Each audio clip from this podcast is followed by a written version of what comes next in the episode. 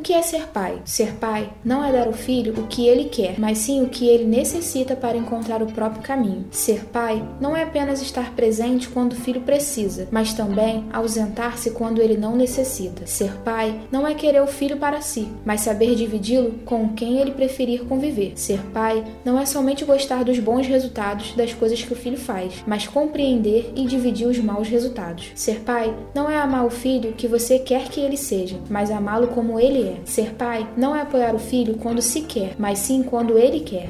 Ser pai não é construir o filho, mas apoiá-lo em construção e reconstrução. Ser pai não é sufocar o filho, mas deixá-lo vir a você quando ele precisar. Esse poema é de Clovis Rosa. Meu nome é Elizabeth Carvalho e você está no meu tempo. Feliz dia do Pergunta para sua mãe. Episódio de hoje é especial do Dia dos Pais. Quem será hoje, hein?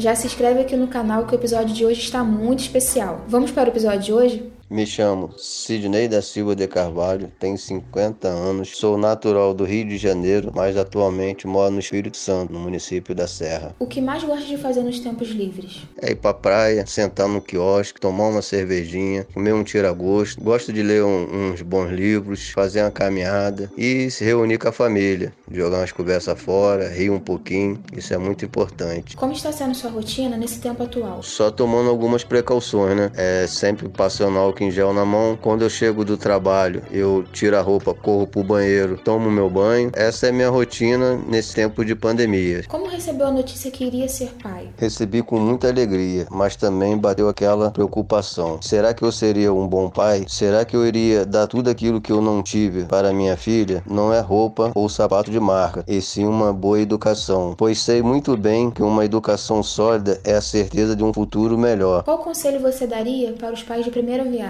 Não basta dizer que é pai, tem que estar presente no dia a dia do filho, educando e apoiando no que for preciso. É essa que é o conselho que eu dou para os pais de primeira viagem. Como vai comemorar o seu Dia dos Pais? Infelizmente, não vou poder estar com a pessoa que eu amo, que é minha filha, pois devido à pandemia eu não estou podendo viajar, então vou ter que passar em casa com muita tristeza, pois é, já tem muito tempo que a gente não se vê, a última vez que nós nos encontramos foi em janeiro, no meu aniversário, que ela me deu esse enorme prazer de vir passar comigo. Esse tempo todo que a gente não está se vendo, só se falando, mas o coração aqui está apertado, muita saudade. Mas o bom de tudo é que estamos todo mundo com saúde, torcendo que isso acabe logo para a gente se reencontrar, matar essa saudade. Uma história que você sempre lembra que mais te marcou com a sua filha? Sempre quando tinha campeonato, né? É, eu sempre preparava os quitutes para a gente levar para o campeonato, né? Então eu quase não dormia, preparando as guloseimas. E esse campeonato era especial, porque era lá em São Januário na nossa casa, né, no nosso clube de coração. É, eu sou vascaíno, ela também é vascaína, né? Foi uma felicidade imensa. A gente está naquele tempo sagrado e eu poder acompanhar minha filha disputar aquele campeonato. Passei a noite preparando as guloseimas. Chegou de manhã no dia da gente partir, juntamos um galerão, né? Foi todo mundo da academia, fomos lá, fomos para São Januário todo mundo animado. Quando chegamos lá no estádio, veio a notícia triste. Como o Vasco ele era patrocinado pela rede de, de fast food, né? Então não podia entrar comida. E agora, José? Como que a gente vai fazer? Como somos brasileiros, né? Damos sempre um, um jeitinho. Aí eu entrei como massagista da, da equipe de Taekwondo. Não, não revistava a bolsa nem nada. Entramos, né? Aí beleza, consegui passar as guloseimas. Todo mundo ficou feliz. Chegando lá no. Chegou no estádio, aí o, o mestre dela me chamou. Aí falou assim, ó, tem, tem um problema. A atleta que vai disputar com ela não veio. Vamos ter que encaixar uma luta. Só que essa menina que ia lutar com ela, ela era mais graduada que a Elizabeth. Aí ele foi, tem algum problema? Eu sabendo do potencial da minha filha, né? Falei, não, tem problema nenhum não. Então foi eu e ele ir conversar com, com o mestre da, da menina e com o pai. Só que ele não me apresentou sendo o pai da, da adversária. Só que o, o pai da menina, o que, que ele fez? Viu pra, pra menina, pra, aí falou assim, ó, é aquela menina ali, ó, você pega ela, quebra ela no meio, rapidinho você vai ganhar a luta. Eu fiquei quieto. Aí depois que terminou tudo, o mestre da minha filha me apresentou: ah, esse é o pai da, da, da menina que vai lutar com a sua filha. Ele ficou todo sem graça, né?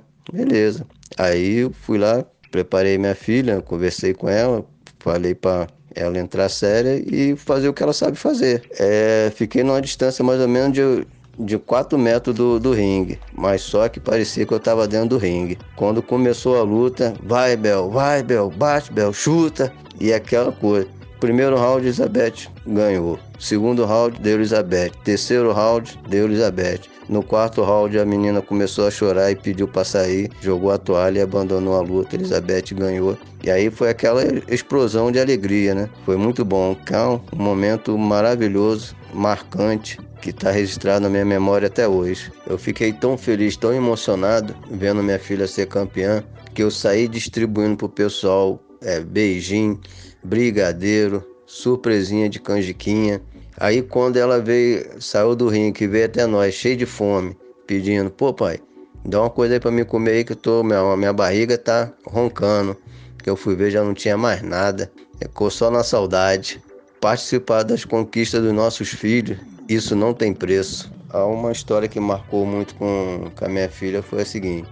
A alfabetização ela fez num colégio municipal. Quando ela passou para a primeira série, ela foi transferida para o Instituto Amendoeira. Só que ela sempre foi um, uma boa aluna, sempre ajudamos ela em, em, tudo, na alfabetização, sempre acompanhei de perto a educação dela. É, em casa ajudava, a gente sempre incentivou ela a ler. Então, ela era uma criança extraordinária. Só que chegando na, na primeira série, a professora foi e chamou os pais. Eu fui até a escola. Chegando lá, a professora me disse que teria que voltar ela para alfabetização. Eu perguntei, mas por que é isso? Não, que ela não sabe ler, não sabe escrever. Falei, não, negativo. Como que você vai voltar ela para alfabetização? Não, do jeito que ela tá, ela não, não tem como acompanhar a, os outros alunos. Falei, não, ela voltar, ela não volta não. Ela vai permanecer e eu, eu, eu vou me desdobrar, vou me, me virar, mas ela vai permanecer e ela vai acompanhar e ela vai superar e vamos, vou apoiar ela. Aí beleza. Aí corri, conversei com a, com a tia dela, tia Aparecida, que também é uma excelente educadora. Aí nós nos empenhamos em ajudá-la, né? E foi, toma lição daqui, ajuda daqui, corre, é, incentivando, apoiando. Acho que era porque, como veio de uma escola pública, né? Então queriam fazer uma coisa, que ela sempre foi uma, uma boa aluna. E a nota dela não era baixa. E acabou que nesse tempo ela conseguiu tirar notas boas, de 9 para cima. Como pode uma criança? É isso sempre acontece como a criança vem de outro colégio, né? Então a adaptação é, demora um pouco. No final, o que acontece? ela passou como uma das melhores alunas e isso que eu tenho a dizer, o, o papel importante dos pais, do pai é esse. Está sempre presente, sempre fazendo de tudo para ajudar o filho a crescer cada vez mais. Teve uma vez que Elizabeth estava na quinta série, né? Aí foi uma comédia. Sempre eles passam os materiais didáticos pra gente comprar, né? Então a gente comp comprava tudo. Sempre fiz questão de comprar tudo. Aí a professora de matemática estava dando as aulas, né? mas não estava usando livro. Sempre acompanhei livro, caderno, sempre olhei, sempre fiz questão de, de acompanhar. Percebi que ela não estava usando o livro. Acompanhei o primeiro bimestre, nada de usar o livro.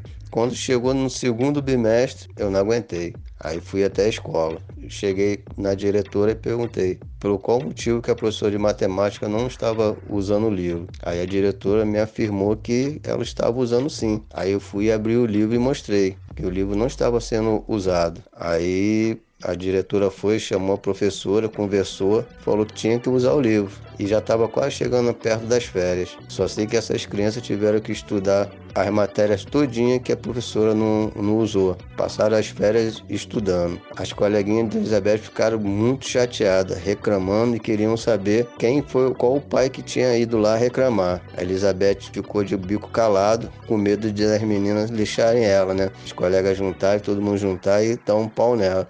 Caladinha. Aí tranquilo, com a Elizabeth aí, a Elizabeth agora passou para a faculdade. Quem a Elizabeth encontra na faculdade? A professora de matemática. Aí a professora de matemática reconheceu, você foi minha aluna no Rui Barbosa, não foi? A Elizabeth, fui eu, sim, fui eu. É que é a coincidência. Estamos vivendo num período de incerteza e o único que pode nos salvar é Deus. Então temos que se agarrar com Ele, independentemente da nossa religião. Temos que manter nosso pensamento positivo e torcer que isso tudo passe e também depois que isso tudo passar, a gente possa se fortalecer como pessoa e agradecer. Daddy love you very much, my daughter. Tenho muito orgulho de você, vendo você crescendo como pessoa e profissionalmente, sem fugir da luta. É, eu te amo muito, minha filha. Se soubesse quanto seu pai te ama, muito, muito, muito, muito mesmo. O coração do velho tá quase saindo pela boca. É, um beijão, fica com Deus e você é meu orgulho, é minha vida, é minha paixão. Beijão. Esse pai que vocês acabaram de ouvir é o meu pai. O meu patinho no Uno que sempre perde. Fã número um da The Like Quero agradecer ao meu pai por ter topado participar desse episódio. Quando nascemos, nem sempre temos uma figura paterna.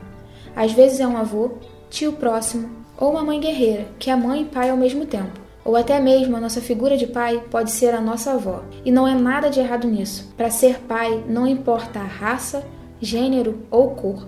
O que vale é o amor e a dedicação. Nesse Dia dos Pais, fale para sua figura paterna que você o ama. Com essa reflexão, encerro o podcast de hoje. Quero parabenizar a todos os pais que estão nos ouvindo, que vocês possam curtir todos os momentos com seus filhos, aproveitem muito, sorria, curta, porque depois vão ficar as histórias para serem relembradas. Um feliz Dia dos Pais a todos os papais. Obrigada a todos que estão nos ouvindo. Espero que vocês tenham gostado do episódio de hoje e vejo vocês no próximo episódio.